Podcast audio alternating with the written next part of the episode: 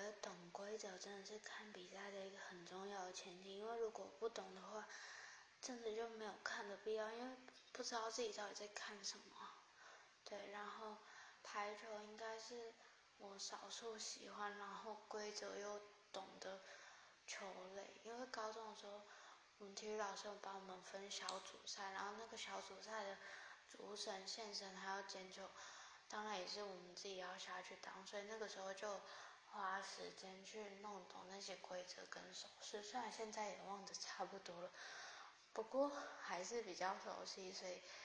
比赛也看得懂，就是得失分是怎么来的，是知道的。可是我觉得很神奇的是，我真的看不出来他们到底打什么位置，这真的是让我觉得很苦恼。就是我除了举球跟